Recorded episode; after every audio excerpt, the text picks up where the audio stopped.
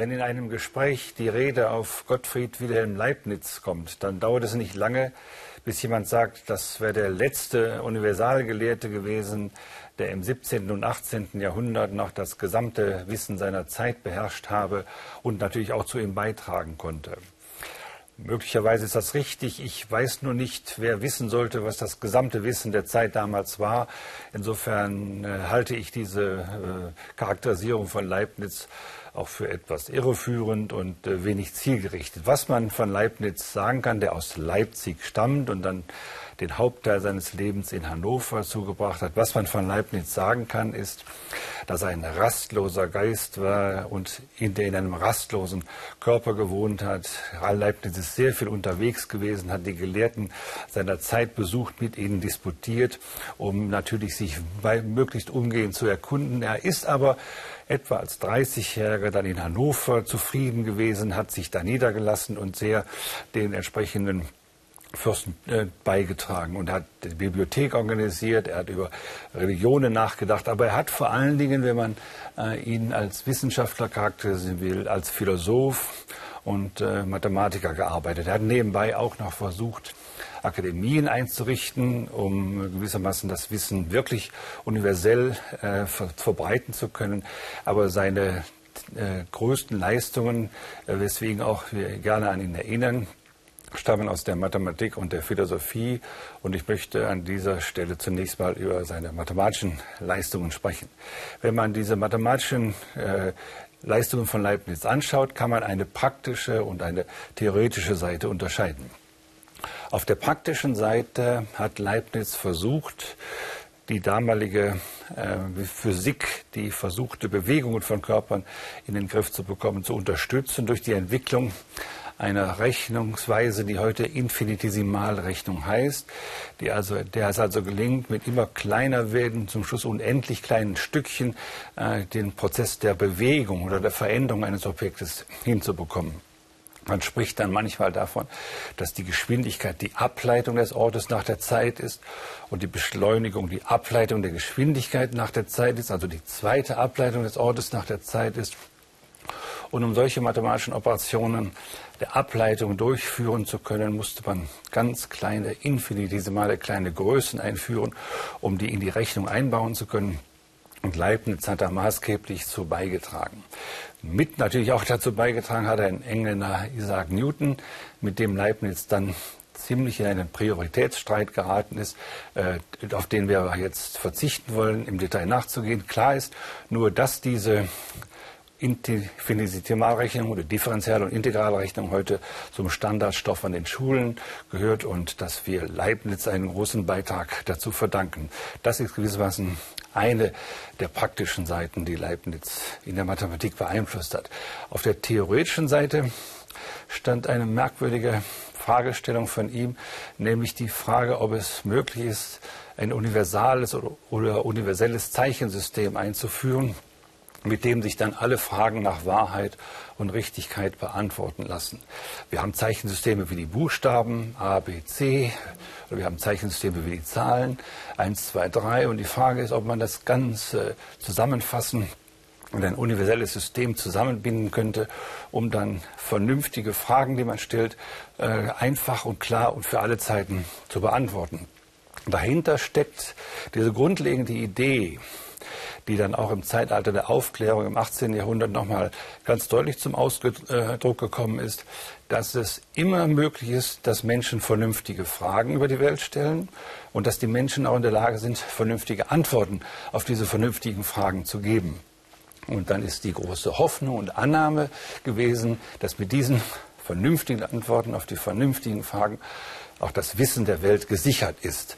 Und Leibniz hat gedacht, das machen wir dann in der Form von Mathematik. Und wenn ich dann irgendein Argument habe, dann formalisiere ich diese Fragen. Das heißt, ich führe sie in das universelle Zeichensystem über. Und bevor dann ein Streitpunkt auftaucht, wird man einfach sich zusammensetzen. Und Leibniz schlug dann vor, dass sich die Menschen, die sich zusammensetzen, dann einfach sagen, rechnen wir doch mal aus, was rauskommt. Also bei Leibniz heißt es, rechnen wir, mein Herr, weil er natürlich nur an Männer dachte, die da berechneten.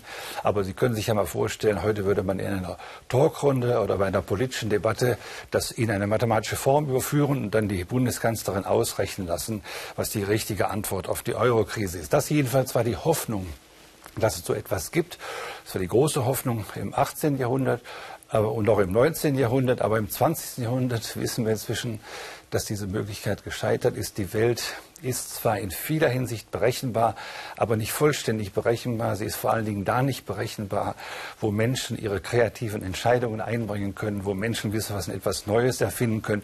Und diese Idee, äh, dass da tatsächlich eigenwillige, nicht berechenbare Größen sind, die auch in der Natur und in der menschlichen Natur erst recht eine Rolle spielen, die ist bei Leibniz nicht unbedingt zu finden gewesen. Äh, aber die Idee mit dem Rechnen finde ich bei ihm insofern ganz witzig, weil er den Gedanken auch auf Gott übertragen hat und den schönen Satz ausgerückt hat, dass Gott mit uns, mit den Menschen rechnet und dadurch die Welt erschafft. Ich finde das schöne Doppeldeutige an dem Satz, Gott rechnet mit uns, so interessant. Ich glaube auch, dass Leibniz das so gemeint hat. Gott hat nicht nur einfach gewissermaßen gewürfelt und dann etwas aus uns gemacht, sondern fest darauf mit gerechnet, was wir in der Welt sind, um dann zu dieser Welt beizutragen. So muss man auch verstehen, was Leibniz meinte, wenn er gesagt hat, wir leben in der besten aller möglichen Welten. Äh, dieser Satz ist ja oft verspottet worden. Das ist ja gar keine Frage, dass man das Gefühl nicht los wird, dass in der Welt doch irgendwas in Unordnung ist. Irgendwo werden Kriege geführt, irgendwo werden Verbrechen begangen, irgendwo leiden Menschen. Und Voltaire hat sich über diesen Gedanken äh, von, äh, von, Leibniz, dass wir in der besten aller möglichen Welten legen, auch gern spöttisch geäußert und das eher albern gefunden. Aber Voltaire hatte etwas missverstanden. Was Leibniz meinte, ist nicht, dass die Welt schon perfekt ist, sondern was Leibniz meinte, ist, dass die Welt sie perfekt machen können. Dahinter steckt übrigens ein uralter Gedanke, der schon aus einer Wissenschaft stammt, die wir heute gar nicht mehr so verfolgen, die aber mal eine Zeit lang sehr populär war und die nennen wir Alchemie. Die Alchemisten waren der Meinung auch, dass die Welt gut geschaffen und angelegt sei, aber noch nicht perfekt, dass aber den Menschen die Aufgabe zukommen würde, sie perfekt zu machen. Und die Frage ist, wie man das machen kann, was diese Perfektion an der Welt sein könnte. Und ich glaube, dass vieles von dem, was moderne Wissenschaft ausmacht, heute immer noch der Versuch ist, die Welt besser zu machen, Krankheiten zu besiegen und eventuell uns mit besseren Qualitäten auszurüsten. Aber das ist ein Thema, auf das Leibniz schon hingewiesen hat, dass es sozusagen die beste aller Voraussetzungen ist, die wir in der Welt finden, um dadurch die beste aller möglichen Welten zu äh, machen, die wir doch anstreben sollten. Äh, übrigens, er hat noch in der Mathematik etwas Raffiniertes versucht, sich nämlich den Gedanken des Unendlichen äh, auf systematische Weise zu nähern. Wenn Sie nämlich sich vorstellen, äh, kann man, äh, das kann man sich in der Mathematik einfache Zahlenfolgen bilden. Zum Beispiel die Folge 1, ein Halb, ein Drittel, ein Viertel, ein Fünftel, ein Sechstel und vieles mehr. Die spannende Frage taucht auf, wenn Sie die addieren. Also wenn Sie eins plus ein Halb plus ein Drittel plus ein Viertel plus ein Fünftel zusammenzählen und immer unendlich so weitermachen, dann ist die Frage, ist das am Schluss eine unendlich große Summe oder bleibt die Summe endlich? Äh, es nur auf den ersten Blick hat man den Eindruck, dass unendliche Summen auch äh, unendlich groß werden. Leibniz konnte zeigen, dass wenn die Glieder, die man addiert, nur schnell genug immer kleiner werden, dann bleibt die Summe auch endlich. Eine ganz spannende Idee, dass man eine unendliche Menge trotzdem bändigen kann, indem sie einen unendlichen Wert hat. Und Leibniz konnte das zeigen Beispiel der Reihe 1 plus ein Halb, plus ein Viertel, plus ein Achtel, plus ein Sechzehntel, plus ein Zweiunddreißigstel und so weiter. Und da können Sie auch unendlich viele äh, Folgen äh, bilden, eine unendlich lange Reihe bilden. Aber die Summe wird niemals größer als zwei, wie Sie sich einfach vorstellen können, wenn Sie die Eins als Kreis symbolisieren. Dann fangen Sie mit der 1 an und dann geben Sie ein Halb dazu, dann geben Sie ein Viertel dazu, dann auch ein Achtel dazu und Sie können jedes Mal den Rest, der bleibt halbieren. Aber es bleibt immer ein Rest, den Sie immer halbieren können. Sie kommen nie mehr über die Grenze äh, dieses Kreises hinaus, sodass die gesamte Summe, solange sie auch der Rechnen endlich bleibt, Und das ist eine der schönen großen Entdeckungen äh, von Leibniz, dass man sozusagen das Unendliche beherrschen kann, wenn man da mit Vernunft rangeht. Äh, er hatte noch äh, andere Fragen, was das Unendliche angeht. Das ist eine Frage, die wir auch heute haben. Das ist immer die Frage nach der Teilbarkeit der Welt. Wenn Sie anfangen, das ist eine alte Frage der griechischen Philosophie, ein Stück Zeitungspapier zu nehmen oder Papier zu nehmen und das teilen und dann wieder teilen und dann wieder teilen. Womit äh, hört dann die Teilung auf? Bei den Griechen war das völlig klar. Das hört auf mit Atomen. Und die Atome sind seitdem eine der interessantesten Konzepte in der äh, europäischen Wissenschaft und vor allen Dingen erst ein wunderbares Konzept geworden im 20. Jahrhundert. Äh, da hat man dieses Konzept der Atome ernst genommen hat und feststellte, dass man die Frage nicht, gar nicht beantworten kann, wie denn die Atome aussehen, wie groß sie sind und ob die Atome überhaupt etwas sind aus dem die Welt bestehen kann. Das ist in der Atomphysik eine spannende Frage geworden. Leibniz hat ein Gegenkonzept, wenn man so will, entworfen. Seine Atome haben den merkwürdigen Namen der Monade bekommen. Äh, das hat sich nicht so richtig rumgesprochen, es ist nicht so richtig populär geworden. Ich würde an dieser Stelle einfach sagen, dass es auch eine Wortwahl ist. Das Wort Atom klingt ungeheuer spannend, faszinierend, löst in uns bestimmte äh, Gedanken aus, äh, lässt uns Bilder errichten. Aber so ein Monade klingt irgendwie komisch. Also als ich das zum ersten Mal gehört habe, habe ich gedacht, das ist die verkürzte Form der Limonade oder ist etwas ungeschickte Form von Made. Aber jedenfalls soll es so Monaden geben und nach Leibniz besteht die Welt gewissermaßen aus Monaden, die in vielen kleinen Teilen zusammengesetzt sein sollen und in irgend auf komplizierte Weise das Ganze aufbauen sollen. Das Spannende an so einer Monade, der Gedanke, den Leibniz im Hintergrund hatte, war, ist diese große Frage, die sich bis heute uns stellt, äh, nämlich die große Frage, warum etwas ist, nämlich die Welt, die wir vorfinden und nicht nichts.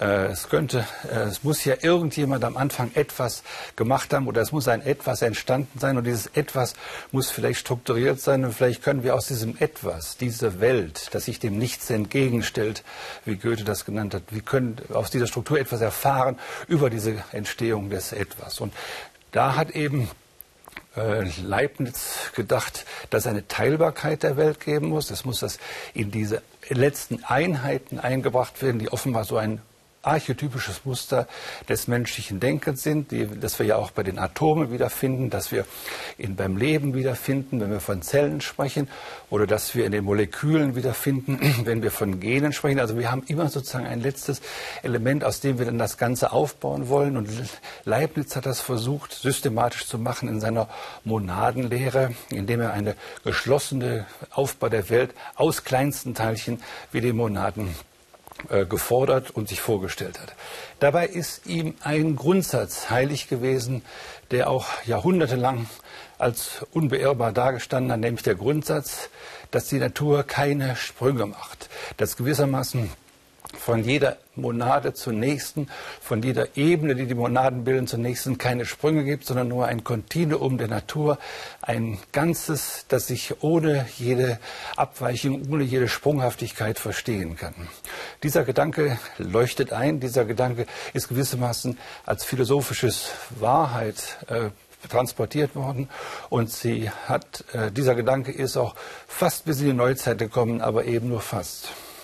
Im Jahre 1900 hat nämlich ein Physiker in Berlin, Max Planck, festgestellt, dass dieses Prinzip von Leibniz durchbrochen ist. Die Natur macht doch Sprünge. Wir kennen sie heute als Quantensprünge und nur mit diesen Quantensprüngen können wir verstehen, wie die Welt stabil sein kann, wie sie als Ganzes existieren kann. Also Leibniz war ein großer Denker, ein großer Mathematiker, aber er hat äh, an die entscheidenden Stellen nicht gemerkt, dass sozusagen der, der Gedanke der Vernunft alleine nicht zu der Erklärung der Welt führt, die wahrscheinlich viel unvernünftiger ist, als er befürchtet hat.